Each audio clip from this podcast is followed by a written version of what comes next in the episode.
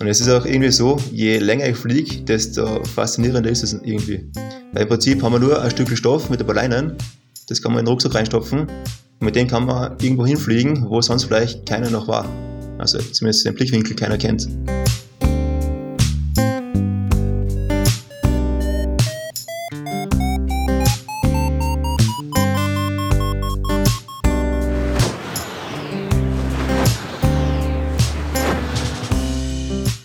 Potsglitz, der Lugleits Podcast. Geschichten aus dem Kosmos des Gleitschirmfliegens. Heute mit. Also ich bin der Samarau Michi. Und ich bin Lucian Haas. Beim Streckenfliegen in den Alpen gibt es so einige, sagen wir mal, magische Grenzen. Wenn ein Pilot sie überschreitet oder besser gesagt überfliegt, dann wächst die Ehrfurcht der anderen. Ein 300er FAI-Dreieck zum Beispiel. Oder die Überquerung des Alpenhauptkamms. Nicht nur aus dieser Warte heraus betrachtet hat der Österreicher Michael Sommerauer im Sommer 2020 einen Flug hingelegt, der selbst bei so manchem eingefleischten Streckenflieger die Kinnlade herunterfallen ließ. Denn der Somi, wie er allgemein gerufen wird, flog vom Stoderzinken aus den ersten 300er überhaupt und eröffnete dabei eine ganz neue Route, die ihn gleich zweimal über den Alpenhauptkamm führte. Dass er dieses Megadreieck zudem an einem Tag zumachte, der mit viel Wind und tiefer Basis so gar nicht nach einem klassischen XC-Rekordwetter aussah, kam noch als Überraschungssahnehäubchen obendrauf. Nicht erst seitdem, aber seither erst recht, halten viele österreichische Flieger den derzeit 25-jährigen Somi für eines der größten Nachwuchstalente des Landes. Ernsthaft Streckenfliegen tut er erst seit 2017 wurde aber schon zweimal Staatsmeister. Davor interessierte sich Somi eigentlich nur fürs Akrofliegen. In dieser 42. Folge von Potsglitz erzählt Somi unter anderem von den Anfängen seiner Fliegerei. Wie er vom Agro zum Streckenfliegen kam, wie seine extreme Schirmbeherrschung den Kopf für die XC-Fliegerei freimacht, welche Mängel er in diesem Punkt bei manchen PwC-Piloten sieht, wie er sich auf große Streckenflüge vorbereitet, warum ihn das Fliegen noch immer und sogar tiefer fesselt und fasziniert und wo er seine größten Glücksmomente beim Fliegen erlebt. Bevor wir gleich in Somis Welt eintauchen, noch ein kurzer Hinweis. Vielleicht bietet dir das Hören von Potsglitz auch Glücksmomente oder zumindest gute Unterhaltung und Inspiration. Wenn du mehr davon willst, dann lade ich dich ein, zum Förderer von Potsglitz und Lugleitz zu werden. Denn Podcast und Blog sind zwar frei zugänglich, aber dieses Angebot kann ich in dieser professionellen und werbefreien Form nur aufrechterhalten und ausbauen, wenn mich Hörer und Leser wie du dabei unterstützen. Wie du zum Förderer werden kannst, steht auf der Website von Lugleitz. Und zwar dort auf der Seite Fördern. Wie viel du geben willst, bleibt übrigens ganz dir überlassen. Wer sich unsicher ist, dem empfehle ich ganz unverbindlich einen Euro pro Podcast-Folge und zwei Euro pro Lesemonat auf Lugleitz. Michael, wie nennen dich eigentlich deine Freunde? Also seit der ja, Volksschule schon fast bin ich der Somi und nur die Mama nennt mich Michael, also kannst du auch gern Somi zu mir sagen. Wie kamst du zu diesem Namen? Weil du sagst, Volksschule, hat das irgendeiner mal gerufen und dann haben alle gesagt, Somi? Ja, oder? also meine Idee war es nicht, das hat sich so ergeben. Ich weiß auch nicht genau, ich war einfach mal der Somi. Das war einfach so. Sagt dir die Bezeichnung Captain Somi etwas? Nein, gar nichts. Ähm, der Lex Robé, ein großer Streckenflieger auch aus Österreich, hat mir nämlich erzählt, dass seine Tochter Lilly dich mittlerweile Captain Somi nennt. Ah, wirklich? Das weiß ich gar nicht. cool. Ah, dann habe ich dir jetzt eine Geschichte verraten. Die nennt dich wohl so, weil sie sagt, ja, du bist ja ein relativ athletischer Mensch und dann hat sie gesagt, es gibt den Captain America und das ist für mich hier der Captain Somi. Ah, wie cool. wie stehst du eigentlich zum Lex? Ah, wir sind jetzt ziemlich gute Freunde. Und seit ein paar Monaten sind wir auch, sagen wir mal, ja, geschäftlich zusammen. Mehr oder weniger, er sponsert mich seit dem Sommer. Und wir gehen auch gern viel zusammen fliegen. Und ich, ich habe von, von ihm recht viel gelernt, was das Streckenfliegen betrifft. Das heißt, ein großer Streckenflieger in Österreich sponsert den nächsten. So schaut's aus. Der Lex hat mir auch verraten oder hat gesagt, der Somi ist der beste Nachwuchsparagleiter, den wir in Österreich haben. Oh wow, danke. Siehst du das denn auch so? Ähm, es ist immer schwierig zu sagen. Weil Bargleiten, was ist gut beim Bargleiten, kommt immer darauf an, welche Disziplinen man betrachtet oder was man da als ja, Grundlagen hernimmt. Aber ich fühle mich auf jeden Fall geehrt, das zu hören. Ich meine, wenn man deine Leistung in diesem Jahr anguckt, du bist Vierter geworden im globalen X-Contest, also in der Wertung der offenen Klasse, da wo alle mit, mit reingewertet werden. Mhm. Und du warst der einzige Pilot, ähm, der halt das geschafft hat, ohne irgendwelche Flüge in Brasilien über dem Flachland ewig weit zu machen. Die drei, die vor dir sind, die haben da wirklich im letzten Herbst mit riesigen Flachlandflügen gepunktet und du stehst dann dahinter und hast in den Alpen riesig gepunktet und hast da unter anderem zwei, 300 Kilometer FAI-Dreiecke vom Stoderzinken aus geflogen und sogar perfekt geschlossen. Eins davon sagen viele sogar, das ist der Flug dieses Jahres in den Alpen gewesen. Da ja, bist genau. du nämlich gleich zweimal auf einer neuen Strecke, die bis davor, glaube ich, noch nie jemand vom Stoderzinken aus geflogen war, gleich zweimal über genau, den Alpenhauptkamm geflogen. Wie bist du auf die Idee gekommen? Also der Plan für den Flug steht eigentlich schon seit über einem Jahr, also schon seit vorigem Jahr. Die Idee dahinter war einfach, ich wollte das typische Stoder-Dreieck, was wir sonst immer fliegen, einfach weiter ausbauen, noch größer machen. Das Problem ist einfach, das auszubauen, wenn es höher rauf gehst, Richtung Norden rauf, kommst ins Flachland, ist nämlich auch blöd zum Fliegen, vor allem Übergang von den Bergen ins Flachland, viel Wind und so weiter und so fort.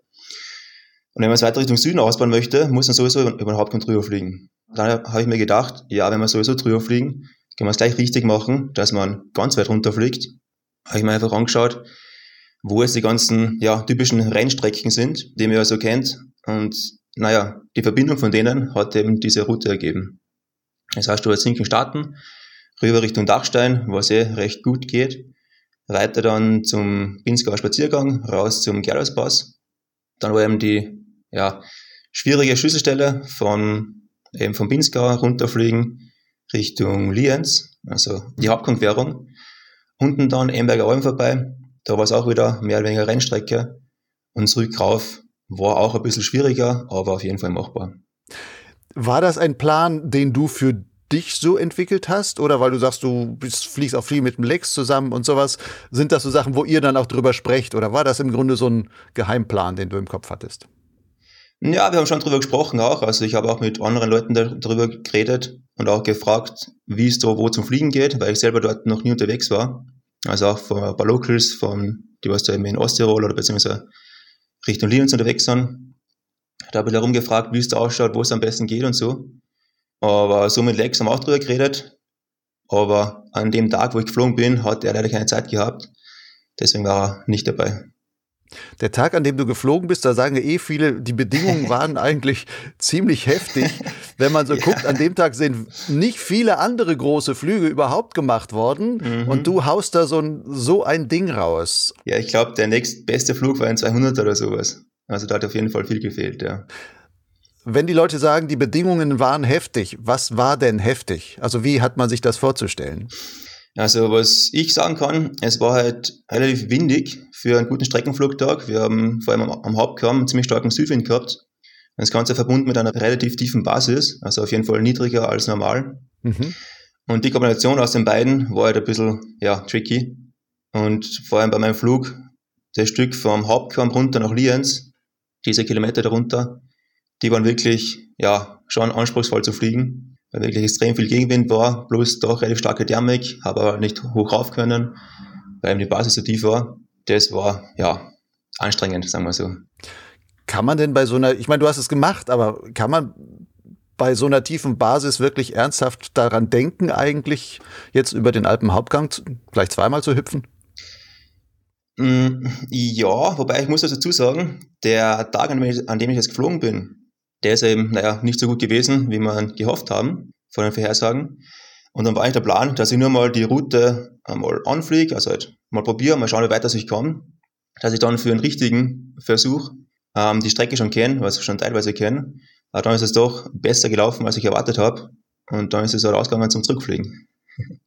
Und die Basis, die war halt, naja, nicht super tief, aber auf jeden Fall tiefer als an normalen, schönen Tagen.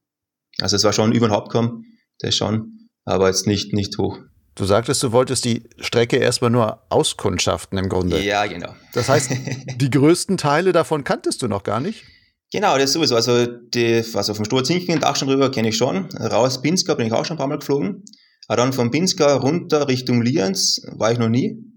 Emberg Alm bin ich einmal geflogen, nur mal so kurz lokale Stücke Also ich kenne halt den Startplatz, aber auch nicht viel mehr. Und zurück rauf über ähm, Katschberg und so weiter. Das war auch eher fremdes Gelände. Das heißt, das war wirklich, also nicht Blindflug. Du hast es wahrscheinlich deine, deine ähm, Turnpoints gesetzt, wo du sagst, da willst du auf jeden Fall so einigermaßen das festgelegt, dass, dass du sagst, das will ich fliegen, dann schaffe ich ungefähr den 300er mhm. dann wahrscheinlich da zu schließen, genau, wahrscheinlich ja. von der Planung her. Genau. Aber was du dann in dem Gelände genau fliegst, da hast du dann, bist du quasi auf Sicht geflogen, dass du, ich mache Ja, einfach. schon, genau. Also was ich immer mache, ich gehe mal schon, wenn ich jetzt größere Strecken plan, gehe mir eben die ganzen Wendepunkte ins Vario ein, dass ich eben die Eckpunkte habe, dass ich weiß, wie weit ich fliegen muss. Und was ich auch gern mache, ich schaue mir einfach auf Google äh, Earth in 3D das Gelände an, dass ich weiß, wie Berg ausschaut, wie es da ausschaut, wie es da wo gehen könnte. Und dann gehe ich im Prinzip den Flug schon mental, beziehungsweise mit Hilfe von der Google Earth Seite, ähm, gehe ich den Flug schon durch, dass ich auch weiß, wie das wo ist. Und das hilft eigentlich ziemlich gut bei mir.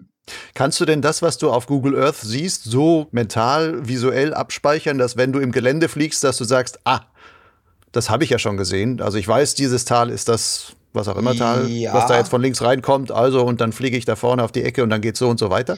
Zum Großteil schon, ja. Zum Großteil schon. Teilweise gibt es auch ein paar Stücke dabei, also ein paar Teile, Teilbereiche, wo ich mir nicht ganz sicher bin, wenn ich das im Vorfeld schon weiß oder wenn ich das im Vorfeld schon merke, dass da, okay, es ziemlich gleich ausschaut, dann speichere ich mir auch zum Teil noch andere Wegpunkte ein, dass ich einfach weiß, wo ich da jetzt hinfliegen muss, damit ich eben das richtige Tal erwische, um die Connection weiterzubekommen. Wie viel Zeit würdest du sagen, hast du in die Vorbereitung von diesem Flug gesteckt?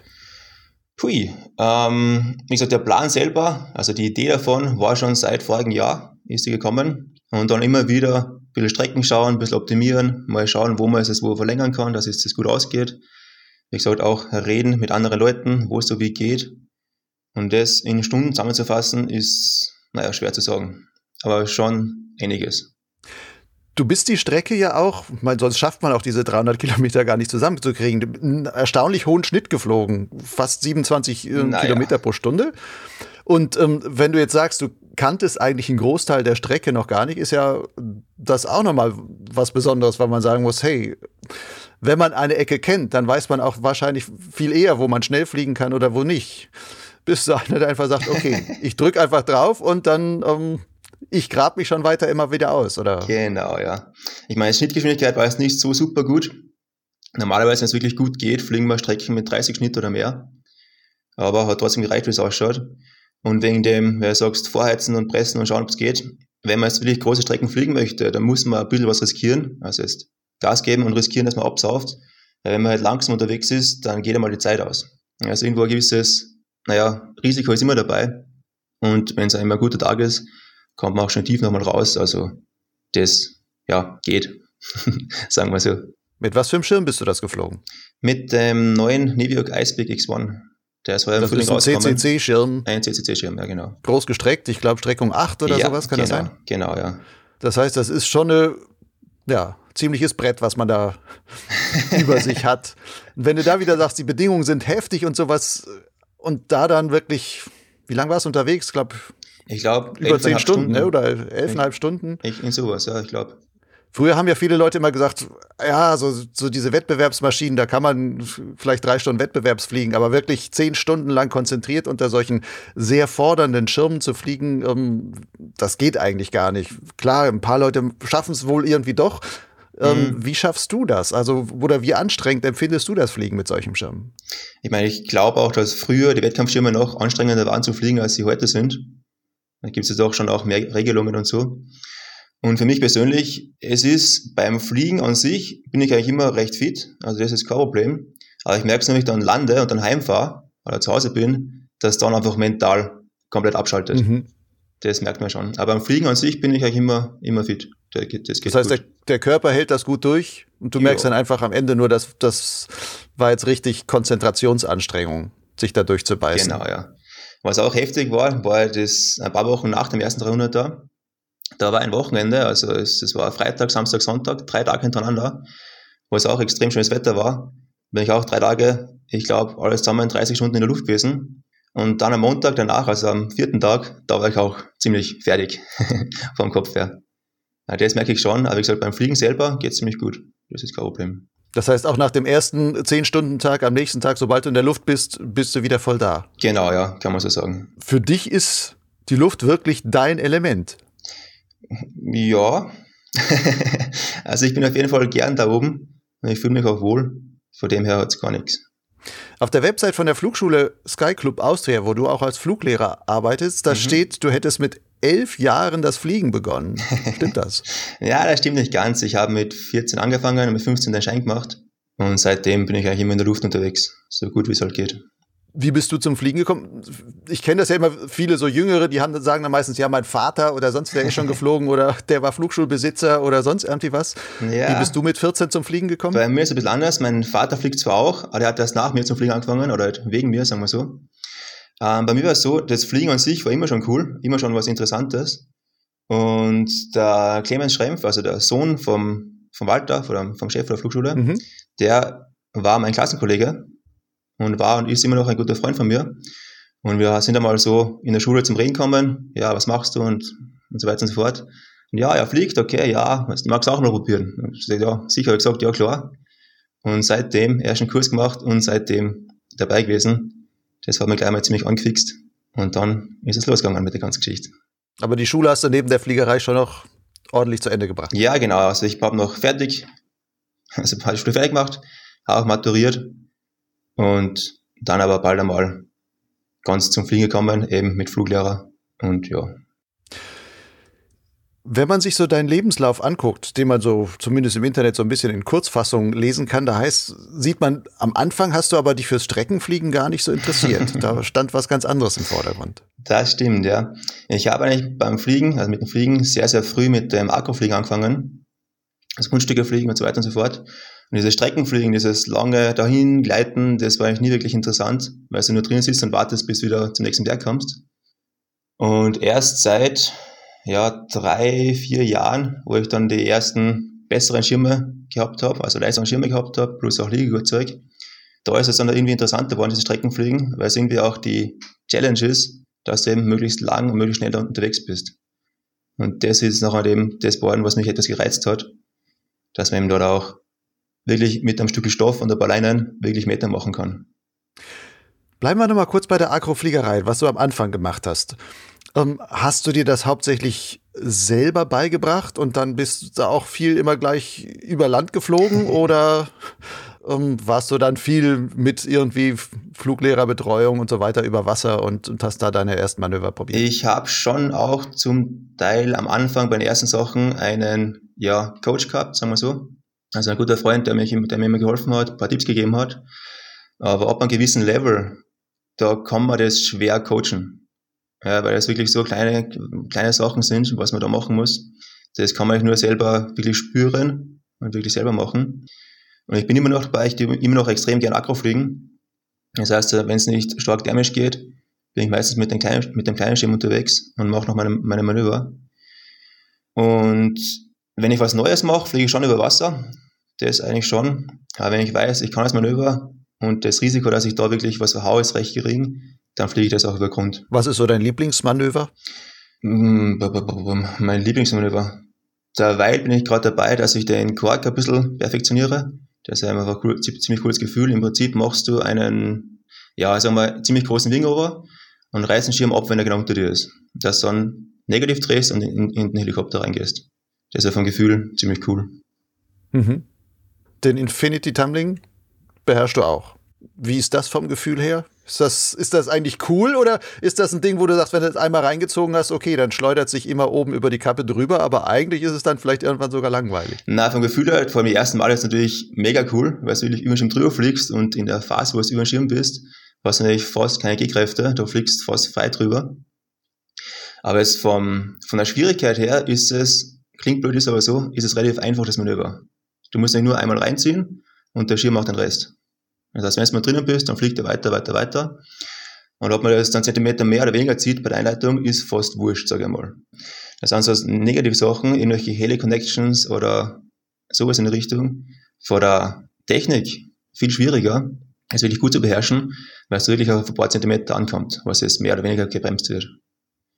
Aber Infinite ist halt, es schaut natürlich extrem wütend aus, fühlt sich auch cool an, aber wie gesagt, es ist halt, ja, ziehst rein, lass laufen, wenn es fertig bist, stoppst ihn raus und passt. Fliegst du denn auch Agro-Wettbewerbe mit oder ist das gar nicht so dein Ding, sondern das machst du für dich privat? Genau, als Bewerber fliege ich eigentlich keine. Einerseits, weil es halt, ah, ja, ich fliege eigentlich Agro hauptsächlich für mich, beziehungsweise auch fürs Schirmgefühl.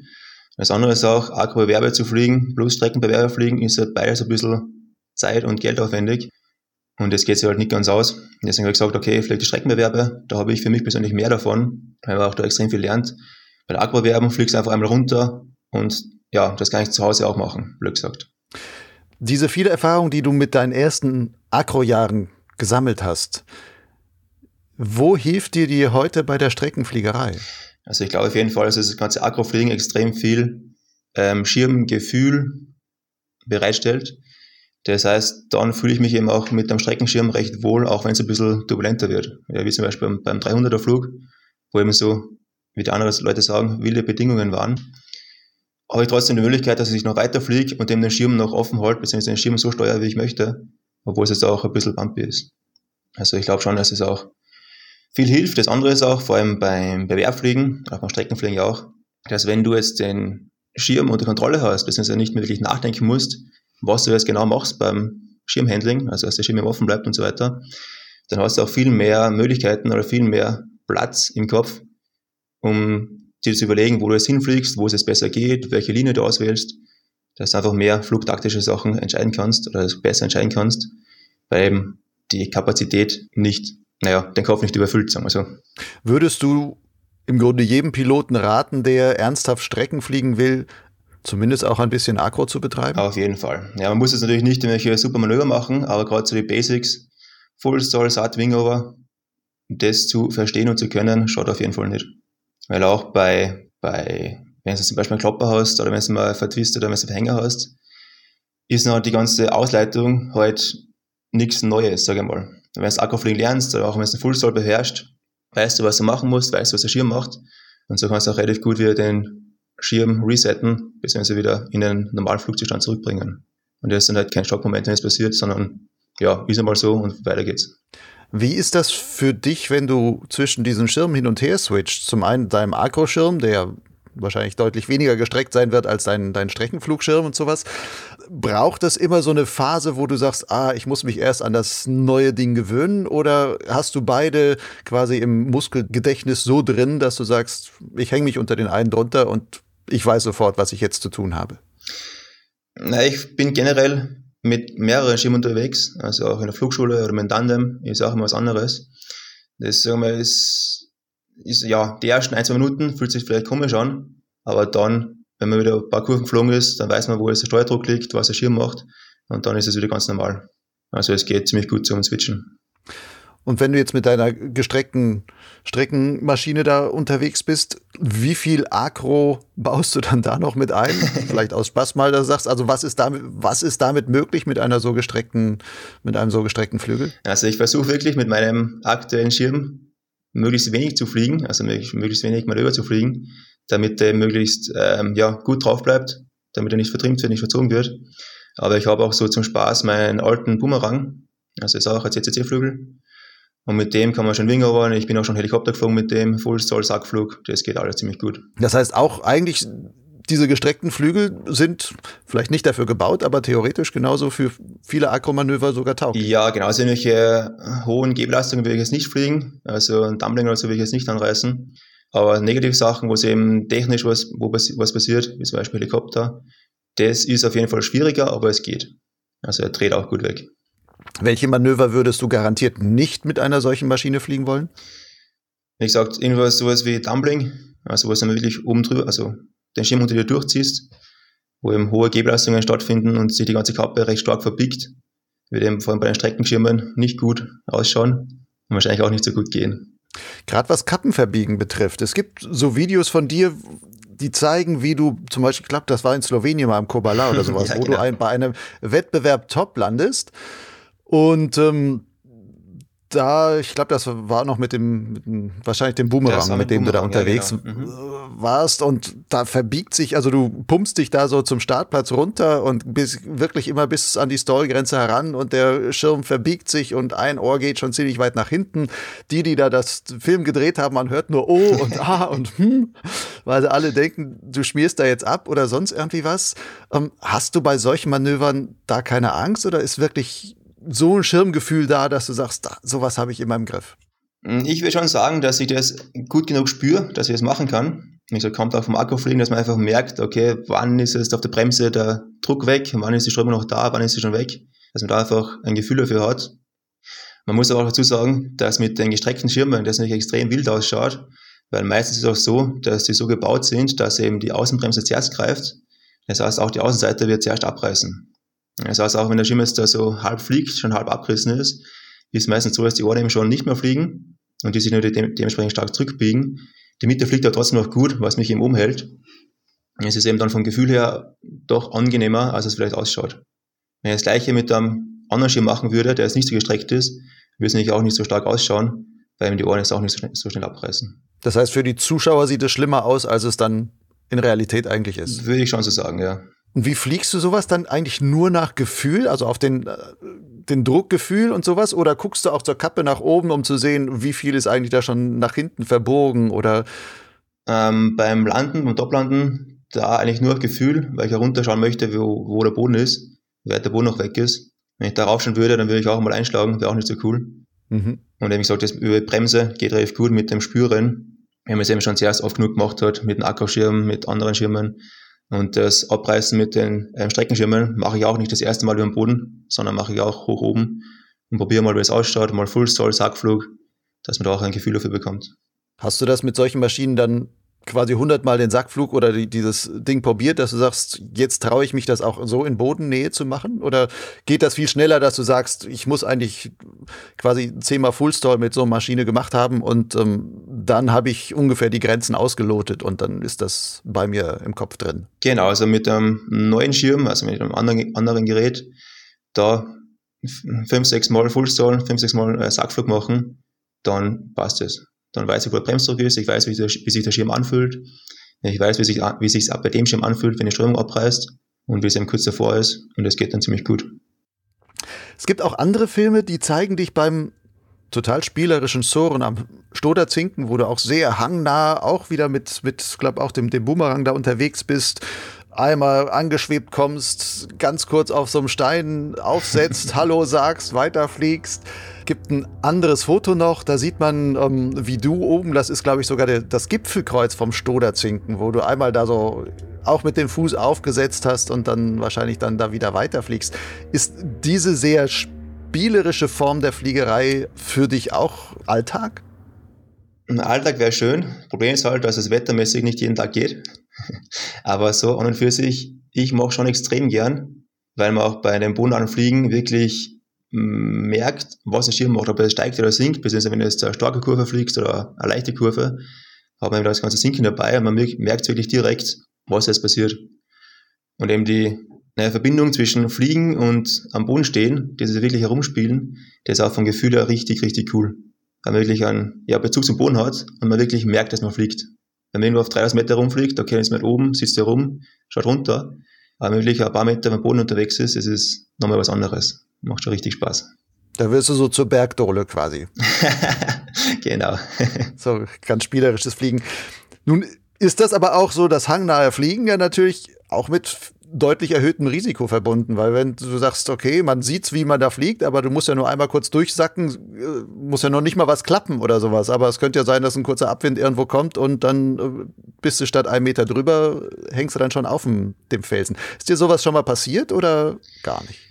Ähm, na, noch nicht. Nicht, na, eigentlich nicht.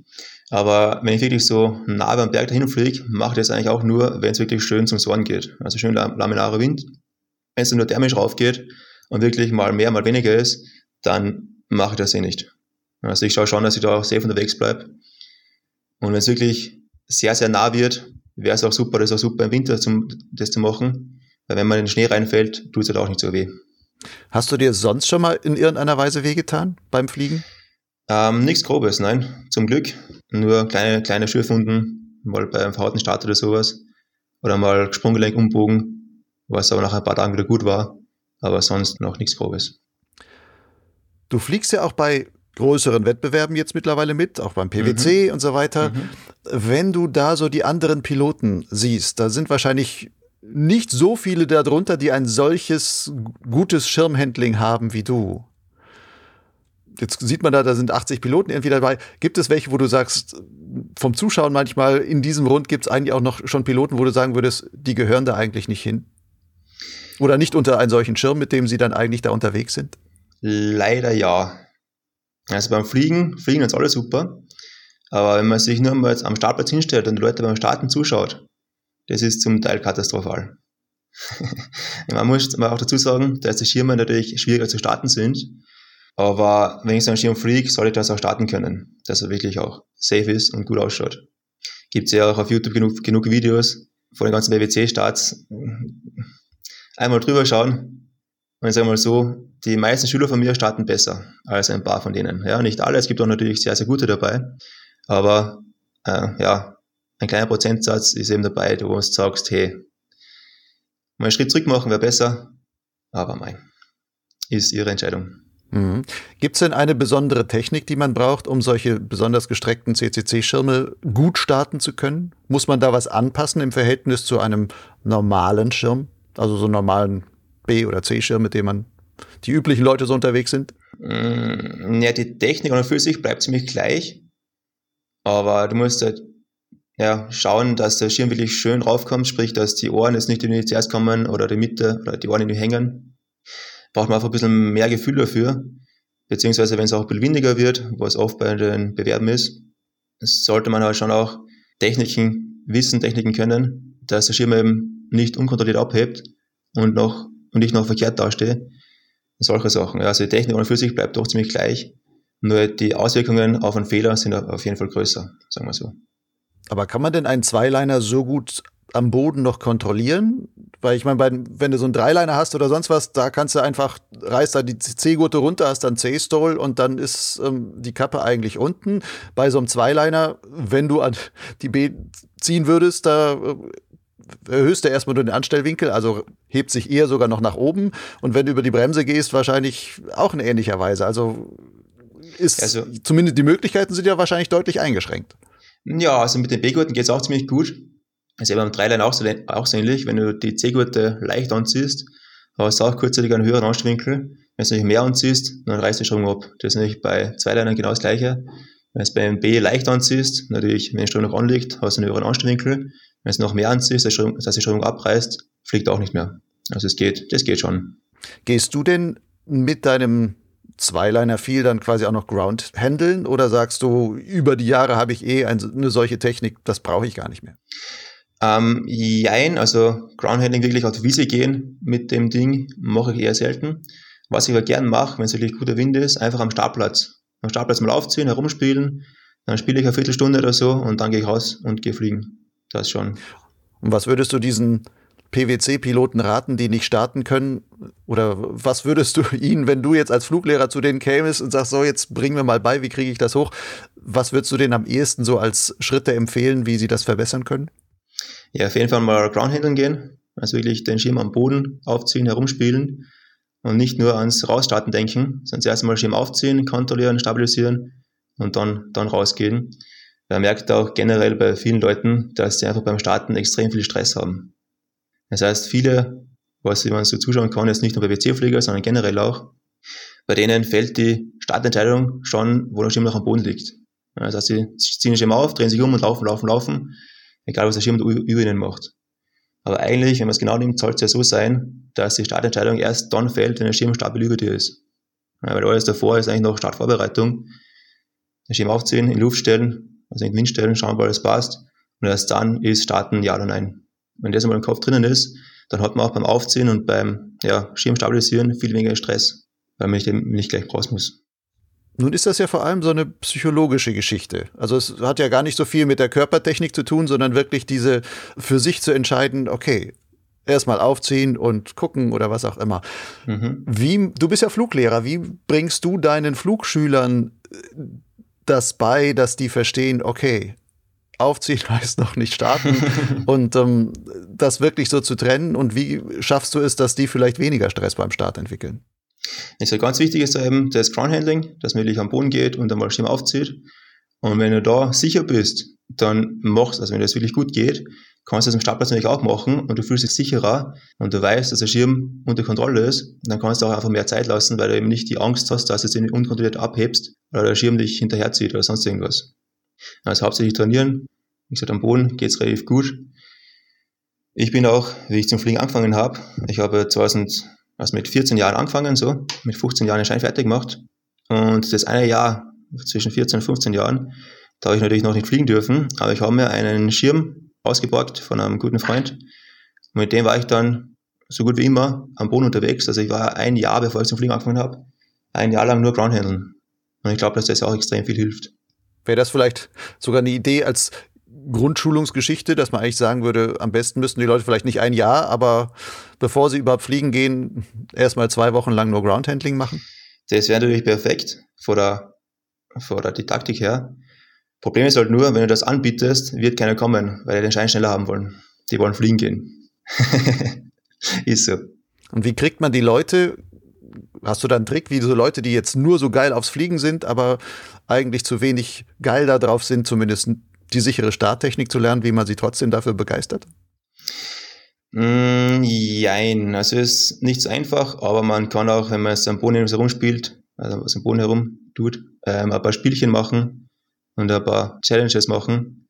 Und normalerweise sind die sehr motivierten, dann auch sehr motiviert, irgendwas zu schaffen, irgendwelche Herausforderungen zu machen. Und dann geht es recht gut. Springen wir mal ein bisschen im Thema. Wenn man sich deinen Lebenslauf anguckt, da steht mhm. auch, du warst zwei Jahre beim österreichischen Bundesheer. Was ja. hast du da gemacht? Ich war normaler Infanterist in, in Klagenfurt beim Jägerbataillon 25. War eben auch einmal im Ausland für sechs Monate im Einsatz. Wo im Ausland? Im Kosovo.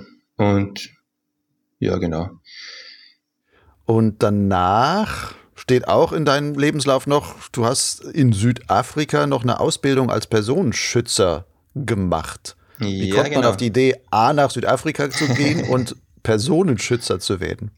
Naja, nachher, nach dem Einsatz war es eben die Zeit vorbei. Und dann habe ich eben mich umgeschaut nach weiteren Möglichkeiten. Und ich habe ein paar Connections gehabt Richtung Südafrika runter. Und hat sich das eigentlich recht gut ergeben mit dieser Ausbildung. Und ich gedacht, hey, warum nicht? Probieren wir es einmal. Klingt interessant.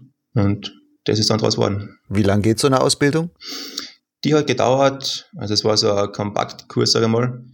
Ähm, alles zusammen waren es sechs Wochen, also eineinhalb Monate. Was lernt man dann als Personenschützer? Also was für Techniken oder was?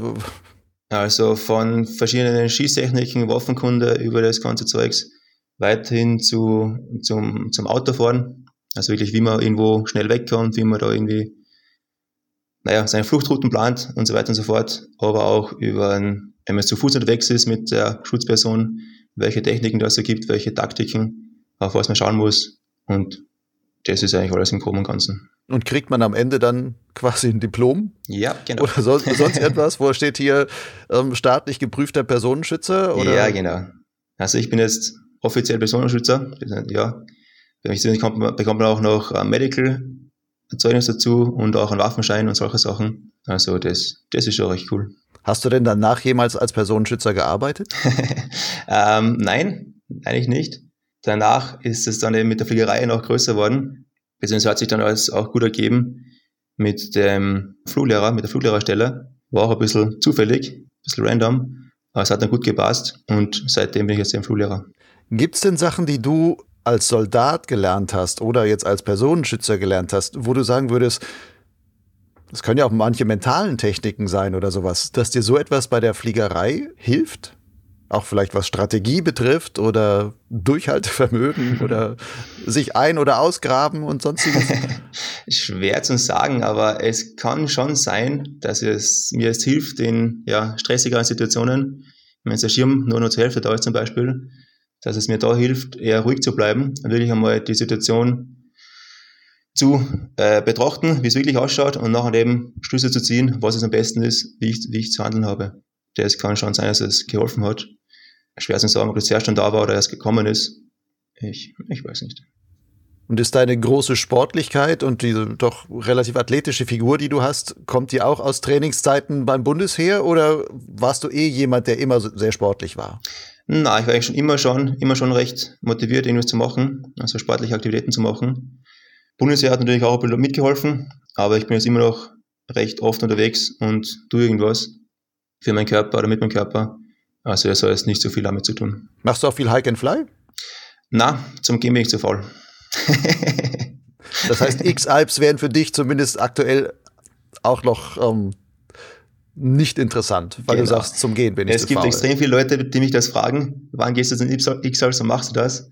Aber wie du richtig erkannt hast, zur Zeit interessiert mich das noch gar nicht. Vielleicht einmal später in ein paar Jahren mal schauen, aber jetzt derweil einmal möchte ich mich eher mehr aufs Fliegen konzentrieren, also nur aufs Fliegen konzentrieren, Streckenfliegen, Akkufliegen und Hiking und Fly, wenn da keine Gondeln fahren, Mittel zum Zweck, aber nicht freiwillig. Wenn du jetzt sagst, du willst dich aufs Fliegen konzentrieren, auf viel Strecken fliegen, was sind so deine Pläne für die nächste Zeit oder im nächsten Jahr? Sagst, hast du da schon neue Strecken dir ausgedacht oder sagst du, ah, dieses 300er mit den zwei Alpen-Hauptquerungen vom Stoderzinken aus, das kann man auch super ausbauen. Was hältst du da für möglich? Also dieses 300er mit den zwei Alpenquerungen, das kann man auf jeden Fall noch ausbauen wie wir es ja schon gesagt haben, wir bin ungefähr 26, 27 km Schnitt geflogen. Wenn es natürlich noch mehr raufgeht, also sagen wir 30 plus Schnitt, mal 11 Stunden, geht auf jeden Fall mehr. Und es ist auch geplant, dass wir nächstes Jahr mit ein paar Leuten, also ich mit ein paar Leuten, mit guten Freunden, dass wir auch gemeinsam fliegen gehen. Und wenn du natürlich gemeinsam unterwegs bist, kann man sich gegenseitig auch recht gut helfen und dadurch auch den Schnitt noch deutlich erhöhen. Und wir hoffen, dass wir dann mal alle zusammenkommen, wenn das Wetter passt und da wirklich was Schönes draus machen. Was das gemeinsam Fliegen betrifft, ich habe so einen Flug gesehen, da bist du mit dem Lex zusammengeflogen, auch vom Stoderzinken aus, aber dann schrieb der Lex irgendwann, ja, der, der Somi ist mir einfach davon geflogen. Ich kam, ich kam nicht mehr hinterher oder sowas. Um, ist das vielleicht eine Gefahr, dass du einfach leistungsmäßig dann zu gut bist? Äh, na, oder würdest du dich dann auch zurückhalten, nur um gemeinsam fliegen zu können? Kommt darauf an, wie weit vorne oder hinten wir auseinander sind. Aber generell vom leistungsmäßigen her, vom, vom Fliegen, gibt es auf jeden Fall noch andere Leute, die auf jeden Fall noch schnell unterwegs sind. Zumindest beim Bewerben, sieht man eben auch bei den Ergebnissen. Aber sagen wir so, wenn wir jetzt wirklich Leute zusammen haben, die es ungefähr gleich gut sind, dann ist es meistens eh so, dass man recht gut beisammen bleibt, weil der Erste, der vorfliegt, der schneller ist, der braucht natürlich länger zum Damage suchen, zum Damage zentrieren. Und die Hinteren, die nachkommen, wissen eben schon, wo der Bad steht, können direkt drauf zufliegen und holen damit dann wieder ein bisschen Zeit auf. Das heißt, das Ganze gleicht sich eh wieder recht gut aus. Und genau auch dadurch kann man eben auch schneller fliegen, weil man eben die Hinteren schon mitzieht. Und wenn man gemeinsam unterwegs ist, hat man auch eine größere Fläche zum Absuchen, zum Thermik suchen, äh, zum besten Steigen finden. Und dadurch kann man eben den Schnitt ziemlich gut erhöhen. Bist du eher der Typ, der vorne wegfliegt? Ja. ja, das habe ich auch schon beim, also das ist mir beim Bewerfling auch schon öfter, naja, zum Verhängnis worden, weil ich eben nicht so gerne einfach nur hinten nachfliegen und warte, was die anderen machen. Mal, zum Teil muss man schon machen, das ist ja klar. Aber wenn es geht, bin ich schon eher mehr der, der, der nach vorne pusht und einmal probiert. Wenn es geht, natürlich super. Wenn es nicht geht, hm, stehst du am Boden. Aber es macht auf jeden Fall mehr Spaß. Dieses 300er Stroder-Zinken-Dreieck, wie weit glaubst du, kann man es auf sinnvolle Weise erweitern? Also, was könnte man da noch rausholen? Also, vom Landschaftlichen her kann man es natürlich noch sehr, sehr weit erweitern. Also, die Wendepunkte weiter aussetzen. Das ist vor der sagen wir von den Rennstrecken her, auf jeden mhm. Fall machbar. Und naja, wenn man halt einen 30er, 31, 32 Schnitt fliegt, das Ganze mal 11, 11,5 Stunden, dann kommt da schon was Gutes raus. Also 340, 350 müsste auf jeden Fall drinnen sein. Das hast du quasi auch schon geplant. So. Wir sind gerade dabei. Ja. Immer wieder kommen wir bei denen dazu, wie wir, wie wir es da machen, wie wir es da machen, ein paar Schlüssel stellen. Aber wir haben jetzt dann noch eine Winterzeit um das fertig zu planen. Hast du auch noch andere Streckenideen im Kopf oder sagst du jetzt, nee, ich will erstmal die Sache würde ich am liebsten richtig ausarbeiten und dann häufiger abfliegen, dann kenne ich das alles auch noch besser? Also das ist natürlich eins von den großen Zielen, dass man es erweitert. Was natürlich auch noch schön wäre, was jetzt nicht wirklich streckenmäßig hochreichend ist oder was auch immer, was auch noch schön wäre, was auch schon länger geplant ist, wäre von mir zu Hause von Storzinken runterfliegen zum Meer. Das sind ungefähr 200 Kilometer, 180 Luftlinie es ist eben nicht so weit, aber halt vor der Idee her ziemlich cool für mich. Hat auch noch nie jemand gemacht? Ich glaube nicht, nein. Hm. Wo kämst du dann raus am Meer? Ähm, südlich vom Liak, Wobei das ist eh noch fraglich, ob sich das ausgeht, da am, am Schluss über das Flachland drüber zu fliegen. Aber zurzeit einmal unten da bei Triest, glaube ich, heißt das, ein bisschen westlich davon, da irgendwo in der Nähe, wenn sich dabei noch nichts anderes ergibt. Nun bist du ja einer, der jetzt viel mit diesen gestreckten Zweilinern fliegt. Würdest du Piloten, die ernsthaft Strecken fliegen wollen, dazu raten, zum Zweiliner aufzusteigen? Oder würdest du sagen, nee, Leute, bleibt lieber beim traditionellen Dreiliner, das ist eigentlich für die meisten Flieger doch noch die bessere Lösung? Na, kommt natürlich darauf an, wie viel der Pilot fliegt, wie viel Erfahrung der schon hat. Sagen wir nur zum, zum Streckenfliegen anfangen, zum Lernen, natürlich Dreiliner, dass man safe unterwegs ist, das auf jeden Fall. Aber wenn es eben mit dem Dreiliner schon, lang, schon langweilig wird und man einfach merkt, okay, das Ding ist zu langsam, es geht nicht mehr, dann Zweiliner umsteigen auf jeden Fall. Es gibt mittlerweile auch schon Zweiliner, wie zum Beispiel den Zeno, der jetzt ja gut geht, aber auch noch relativ einfach zum Fliegen ist, sage ich mal. Also ist für Zweiliner-Verhältnisse einfach zum Fliegen. Von den Schirmen, die du so kennst, würdest du den Zeno dann auch als besten oder guten Einsteiger-Zweiliner dann sehen? Ich, würde ich schon so sagen, ja. Sie sind alle damit ziemlich zufrieden und leistungs, leistungsmäßig passt es auch recht gut. Also passt schon. In der Sky Club Austria, wo du arbeitest, da bietet ihr auch Sicherheitstrainings an. Wie häufig kommen da Leute mit solchen gestreckten Sicheln auch, um da mal über Wasser etwas mehr zu probieren oder geregelt abzumontieren? Ich persönlich mache die Sicherheitstrainings gar nicht. Also ich, ich mache kein Sicherheitstraining. Aber was ich so mitbekommen habe, eher selten. Ja, meistens ist es eher mehr so Gelegenheitsflieger, Fluganfänger, die halt mit Normalschirmen herkommen. Zum Teil sind, sind schon auch gestrecktere Flügel dabei, aber eher, eher selten. Aber es wäre doch eigentlich sinnvoll, das auch damit zu machen. Oder ist das Material Fall. zu empfindlich, dass man sagt, nee, lieber nicht und ich hoffe darauf, dass mir nie, nie was passiert? Materialmäßig schwer zu sagen. Also generell von der Idee her wäre es natürlich sinnvoll, das auch mit der Siegel zu fliegen, das ist schon klar.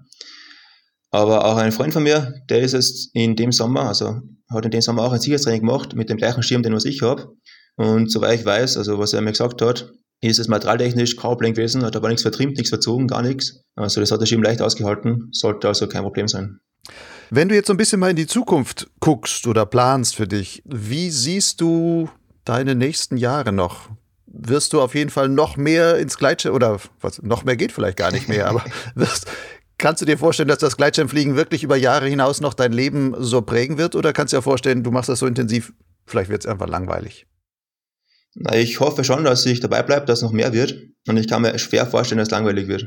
Es ist eben auch die, die Kombination Agrofliegen, Streckenfliegen, was eben das auch so spannend hält. Ich muss euch ehrlich sagen, wenn ich wirklich drei Wochen lang nur Streckenfliegen gehe, freue ich mich auch schon richtig wieder aufs Agrofliegen, dass eben auch die Abwechslung drinnen ist. Umgekehrt auch gleich, wenn ich nur Agrofliegen bin, also immer ein schöner Tag, freue ich mich wieder auf Streckenfliegen. Ich glaube eben, dass diese Kombination aus beiden, was eigentlich doch recht unterschiedliche Sportarten, recht unterschiedliche Richtungen sind, dass das dann nicht wirklich langweilig wird durch die Kombination. Wenn du jetzt so in Meteo-Vorhersagen guckst, was ist für dich ein wirklich guter Tag zum Fliegen? Kommt darauf an, was ich vorhabe. Ja, zum Streckenfliegen natürlich gute Thermik, wenig Wind, hohe Basis. Aber eben vor allem im Herbst, also jetzt im Herbst, reicht es auch, wenn es ein schöner Tag ist mit leichtem Wind von der richtigen Richtung und dann kann ich ein paar Akro-Runs machen. Ist auch ein super Tag. Wenn du bei dir in der Gegend Akro fliegst, wo startest du dann am häufigsten? Also, was recht gut ist zum, zum Trainieren, zum neue Sachen machen, ist eben am Krippenstein. Da haben wir auch einen See drunter. Extrem viel Höhe, das ist cool. Was auch super ist, ist der Bischling. Da hat man halt super viele, also die Höhe ist ganz okay. Man kann ziemlich viele Runs machen. Oder sehr oft bin ich auch einfach bei mir, bei mir zu Hause am Hausberg am Sturzinken. Ist ein bisschen aufwendiger zum Rauf runterkommen, also zum Raufkommen. Aber gerade mal so ein Flug am Abend nach dem Arbeiten oder so, für das reicht es auch gut. Nun gibt es ja beim Stoder Zinken gibt's keine Bahn, die da hochgeht. Du mhm. musst dann doch immer noch hochlaufen. Das nimmst du dann aber in Kauf. Genau, also. Weil du sagst, du läufst nicht gerne. Meistens, also es gibt ja auch Straße rauf bis zum, bis ungefähr 200 Meter und dann Startplatz. Das heißt, mal, meistens sind wir da mit der Kollegen unterwegs, mit ein Freunden, wo wir dann später das Auto holen fahren. Und die letzten 200 Meter, 200 Höhenmeter, die sind zum Raufgehen. Das stimmt schon. Aber das ist einmal so das ist okay und es ist auch nicht so lang, da gehen wir ungefähr eine halbe Stunde, 20 Minuten rauf, das ist ertragbar. wenn du dir jetzt mal vorstellst, auch wenn du sagst, ja, ich will noch über Jahre hinaus fliegen, aber stell dir vor, es käme jetzt noch mal so ein großer Corona-Lockdown oder sonst irgendwie was. Du hast noch ein paar Tage, wo du noch mal fliegen gehen kannst, es ist gutes Flugwetter. Was wäre so dein idealer Abschiedsflug für eine gewisse Zeit, wo du sagst, das will ich als Erlebnis auf jeden Fall mitnehmen? Wie sähe der aus? Hm, idealer Abschiedsflug. Es, ich würde sagen, es wäre, sollte es ähnlich sein wie der eine Flug. Das war mal so ein Aufgang, Sturzinken, mit einem schönen Süd-Südostwind, wo es gut, gut zum Norden geht. Und im Tal nebelig, also richtige Nebelschicht drinnen. Oben drüber frei. Und es waren gerade ein paar Wolkenfetzen, die über den Gipfel drüber gezogen sind. Und ich bin davor herumgesorgt. Und die Sonne ist gerade aufgegangen. Sowas noch einmal wäre wär super. Das heißt, es sind für dich eigentlich auch eher diese kleinen Erlebnisse, die die Faszination des Fliegens ausmachen. Das ist jetzt gar nicht mal, dass du sagst, es ist die Zahl des 300ers, sondern es sind wirklich diese, ja, die Sachen fürs Gefühl, so für die Emotionen ja, schon auch. Moment. Ich fliege auch den 300er nicht nur, weil ich jetzt eine Strecke machen möchte, sondern es macht mir auch Spaß, da hinzufliegen und das zu machen, wirklich die Challenge, die Herausforderung zu schaffen.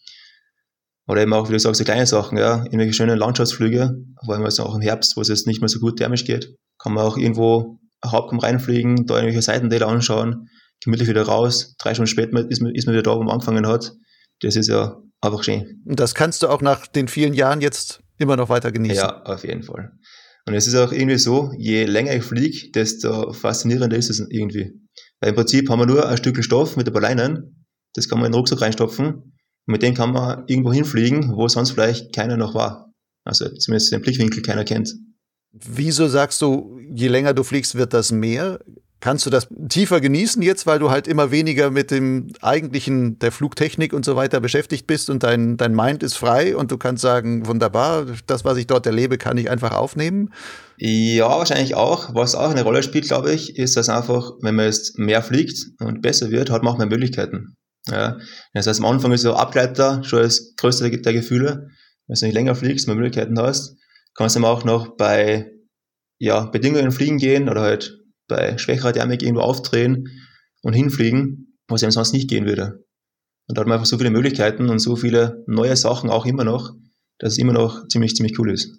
Apropos Aufdrehen in schwacher Thermik. Wenn man mit so Agroschirmen fliegt, mhm. die ja nicht unbedingt die besten ähm, Thermikflügel sind, Schult das auch gut, gerade was das Thermikfliegen betrifft? Kriegt man da allein von den Akroflügelfliegen, weil man da feiner im Grunde oder genauer die Kreise fliegen muss, um trotzdem bei dem etwas höheren Sinken ähm, dann noch steigen zu haben, dass man auch damit Technik lernt?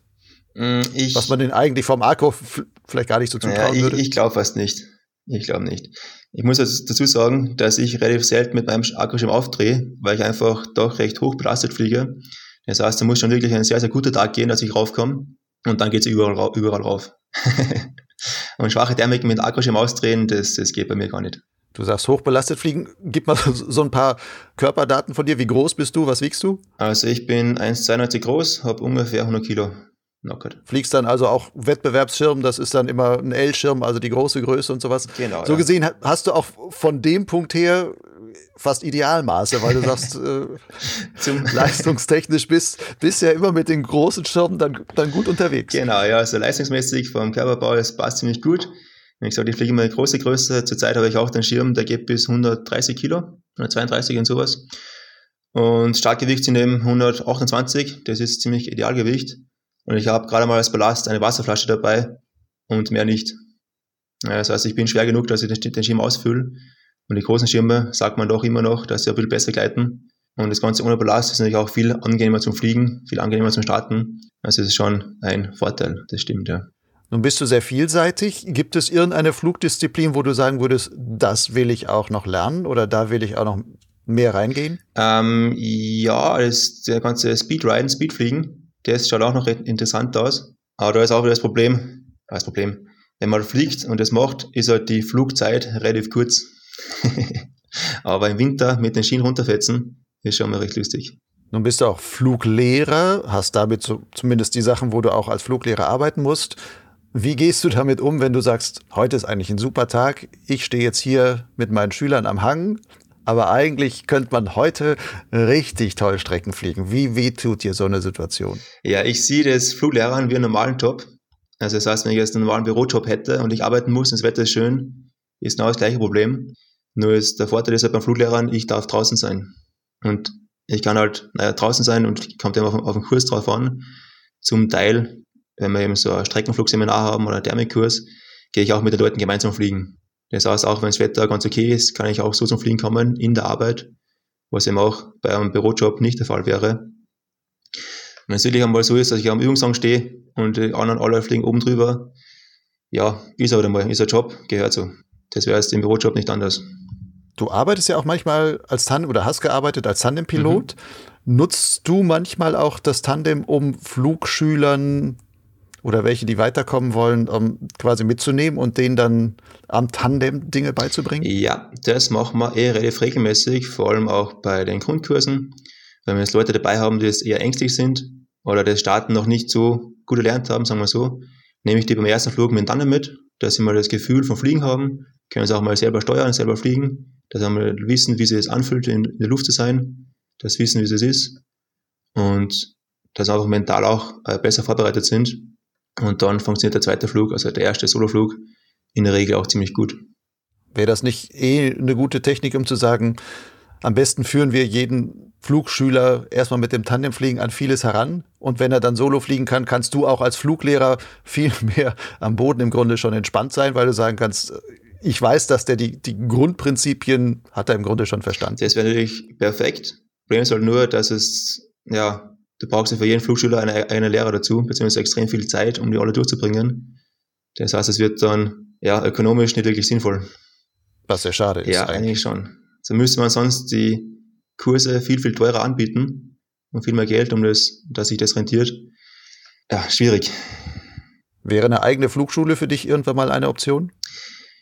Pff, irgendwann vielleicht einmal, aber noch nicht jetzt. Erst einmal willst du noch die genau, Zeit ich genieße meine Freiheit. Das heißt, wenn ich jetzt nur angestellt bin, muss ich, mich, muss ich mich nicht um extrem viele Sachen kümmern. Das heißt, wenn ich frei habe, habe ich wirklich frei und das ist auch gut so. Wie viel kannst du im Sommer neben deinem Job her denn dann wirklich noch frei fliegen? Also es ist so, dass ich die Arbeit, also ich kann mit der Arbeit relativ gut einteilen, also jetzt, wenn man es länger vorausplant. Das heißt, die ganzen Bewerbe, da habe ich frei, also da nehme ich mir frei. Und zwischendurch ist auch immer, sind auch immer ein paar Tage, wo, es, wo, ich, wo ich frei habe, wo ich fliegen kann. Wochenenden sind auch frei, beziehungsweise Sonntag auf jeden Fall. Und da war heuer auch das Glück, dass die meisten guten Tage an Wochenenden waren. Das heißt, ich habe immer wirklich Zeit gehabt, wenn es schön war. Und da hat es, hat es eben auch funktioniert, dass ich die großen Flüge schaffe. Weil voriges Jahr zum Beispiel war es auch so, da bin ich eigentlich gar nicht zum Streckenfliegen gekommen, weil entweder war das Wetter schön und ich habe gearbeitet, oder es war schier und ich habe frei gehabt. Das ist halt Glück auch dabei. Mhm. Ein Jahr Glück, ein Jahr Schaut aus, ja. Gut, Somi, dann wünsche ich dir mal, dass du im nächsten Jahr wieder vor allem viele glückliche Danke. Tage hast, was das Wetter betrifft, damit das auch gut ausgeht und du deine Pläne von dem 300 plus X und einem großen X, sage ich mhm. mal, vom Stoderzinken aus dann da auch realisieren kannst. Und ähm, ja, wünsche dir dafür alles Gute. Perfekt, danke sehr. Das war Michael Sommerauer, aka Somi, im Gespräch mit Lucian Haas. In den Show Notes zu dieser Podcast-Folge auf Lugleitz findest du noch einige weiterführende Links. Unter anderem zu YouTube-Videos, in denen Somi einige seiner Flüge im sympathischen Erklärbärstil zeigt und erzählt. Wenn dir dieser Podcast gefällt, dann empfehle ihn doch weiter. Um keine Folge zu verpassen, kannst du Potsglitz auch gleich in deinem Podcatcher abonnieren. Ansonsten findest du alle schon fast 50 Hörstunden der bisherigen Podcast-Folgen auf Lugleitz und Soundcloud sowie bekannten Audiokatalogen wie Spotify, iTunes, Google Podcasts etc. Und vergiss auch nicht, wenn du zum Förderer von Potsglitz und Lugleitz wirst, hilfst du mit, dass noch viele weitere interessante Folgen dort einlaufen werden. Bis dahin, haltet die Flügel und Ohren offen. Ciao.